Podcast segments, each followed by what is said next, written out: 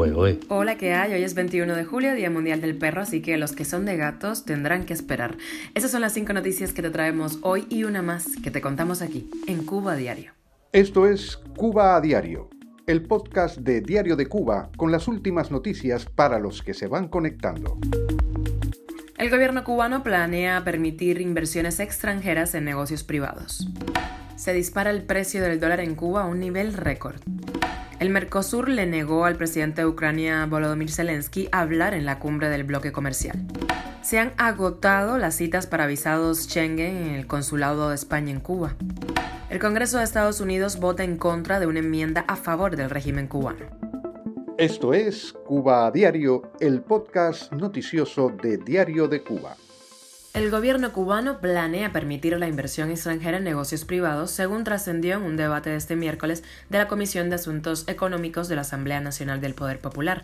El titular de Comercio Exterior y de Inversión Extranjera, Rodrigo Malmierca, informó que se avanza en las pautas para una posible inversión extranjera en el comercio mayorista y minorista en el país. Afirmó que próximamente pudieran comenzar algunas experiencias en ese sentido, pero sin dar detalles de qué tipo de negocios podrían estar incluidos. El ministro apuntó además que en la actualidad hay 57 proyectos en negociación eh, que tienen condiciones para, para concretarse. Esto pudiera producirse en un año y comprometer un capital de casi 5 mil millones de dólares. El gobierno de Cuba apuesta por su salvación económica con la llegada de capital extranjero, pero algunos expertos opinan que en el país no existen garantías para los inversionistas, quienes prefieren promover sus negocios en otros destinos donde hay mayor seguridad financiera. Y según el medio independiente El Toque, que mantiene una actualización en tiempo real del cambio de las divisas en el mercado informal, el dólar se disparó nuevamente alcanzando los 118 pesos cubanos, un nivel récord. El dólar había caído, recordemos recientemente, por debajo de los 100 pesos, pero ante la grave crisis energética que enfrenta el país, la lenta llegada de turismo a la isla y la subida de los precios debido a la inflación, el dólar ha vuelto a dispararse. Cuba a diario. Y los gobiernos de Argentina, Brasil, Paraguay y Uruguay le negaron al presidente de Ucrania, Zelensky, la oportunidad de hacer una intervención durante la cumbre de presidentes del Mercosur este jueves, que se lleva a cabo en Paraguay. Esto según anunció un portavoz de la presidencia temporal paraguaya. El presidente de Ucrania se comunicó la semana pasada con el jefe de Estado de Paraguay, Mario Abdo, para solicitarle un espacio de participación virtual dentro de la cumbre de Asunción. Además, le agradeció la ayuda de Paraguay desde el inicio del conflicto armado con Rusia el pasado febrero. El ministro del Interior de Paraguay, Federico González, confirmó la ausencia del presidente de Brasil, Jair Bolsonaro, que parece que no le gustó esa posibilidad de que Zelensky participara en la cumbre. Recordemos que pese a la condena internacional contra Rusia por la invasión a Ucrania, Bolsonaro no solo no se ha alineado a ese rechazo, sino que ha acercado posiciones con el Kremlin. Y el consulado español en Cuba anunció que las citas de visado Schengen para viajes de turismo están agotadas hasta septiembre y las de visados para familiares de ciudadanos de la Unión Europea están agotadas hasta el mes de noviembre. El consulado también anunció que efectivamente se aprobó el proyecto de ley de nietos, pero bueno, mm, eso lleva su proceso hasta que se convierta en ley que según expertos debe ser en el mes de octubre, debe ser eh, además publicado en el Boletín Oficial del Estado.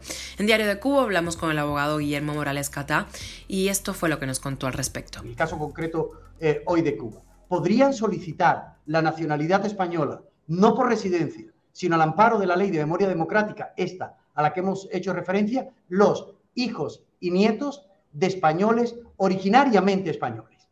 Esto es un supuesto, luego lo detallaremos.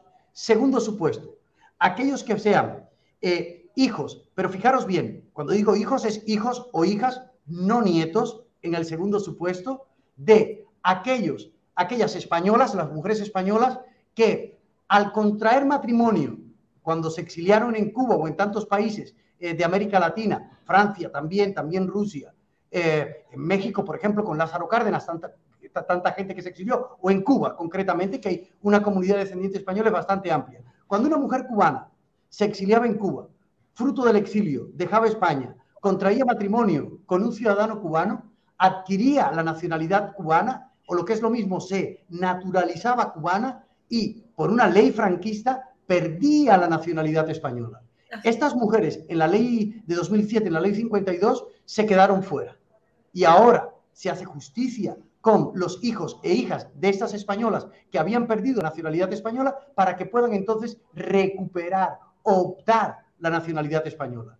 Tengamos en cuenta que la nacionalidad española se puede, la nacionalidad se puede obtener por jus angris, dos latinazgos muy rápidos, jus angris o jus solis. Los hijos de españoles, jus angris, nazcan donde nazcan, son españoles. Sin embargo, estos hijos o hijas de estas mujeres españolas que tenían sangre española, se les vulneraba el derecho del jus sanguinis español y no podían, se quedaron fuera en la Ley de Memoria Histórica de 2007, en la Ley 52. Eh, ahora, y de estos hay muchísimos cubanos, ahora sí podrán naturalizarse españoles por ser hijos de aquellas españolas que perdieron en su momento la nacionalidad española. Y un tercer supuesto, y es donde yo creo que va a entrar mucha gente. En la Ley 52, seguramente recordaréis que muchos se quedaron fuera porque la ley 52 no decía menores de edad, no nos permitía que los mayores de edad pudieran acogerse a esta ley de memoria histórica. Sin embargo, todos esos hijos em, o hijas, no nietos, que se quedaron fuera en la ley 52, que sus padres, al amparo de la ley 52, se naturalizaron españoles y que en aquel entonces no eran menores de edad, esta disposición adicional, eh, disposición adicional octava de esta ley de memoria histórica no nos habla de edad, todo el resumen súper perfecto de los pasos que dar cuando se apruebe esta ley, de cuándo se va a aprobar ese anteproyecto de ley, está eh, en nuestro programa Los Puntos a las CIES, que se publica cada miércoles, recuerden. Está en Diario de Cuba, en la página oficial, en la web y también en nuestro canal de YouTube. Cuba a diario. Y ayer miércoles, la Cámara de Representantes de Estados Unidos votó en contra de una enmienda presentada por la congresista Rachida Tlaib, demócrata por Michigan, para otorgar concesiones unilaterales al régimen cubano. La propuesta tuvo 260 votos en contra y 163 a favor.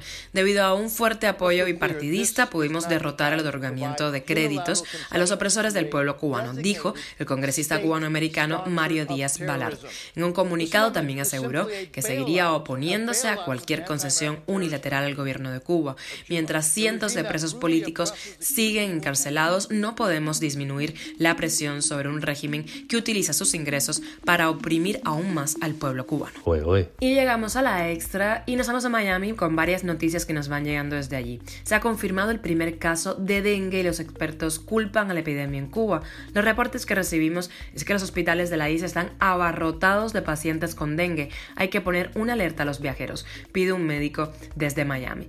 Y nos quedamos allí porque la policía de Miami ha comprado 167 armas a los ciudadanos del territorio por hasta 150 dólares y promete enviarlas a Ucrania. Esto es Cuba a Diario, el podcast noticioso de Diario de Cuba, dirigido por Wendy Lascano y producido por Raiza Fernández. Y hasta aquí llegamos. Gracias por hacernos parte de tu rutina, por dejarnos entrar a tu hogar y acompañarte con esas noticias.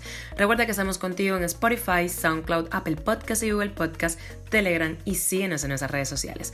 Yo soy Wendy Lascano, para los que se preguntan, y recuerden que nos pueden dejar ahí en redes sociales, en Instagram, en Facebook, eh, algunos temas que les interesen. Y aquí en la noticia extra, pues podemos debatirlos, hablar con expertos, mm, no sé. Piensen en cositas que les interesen. Yo soy Wendy Lascano, te mando un beso enorme y hasta mañana.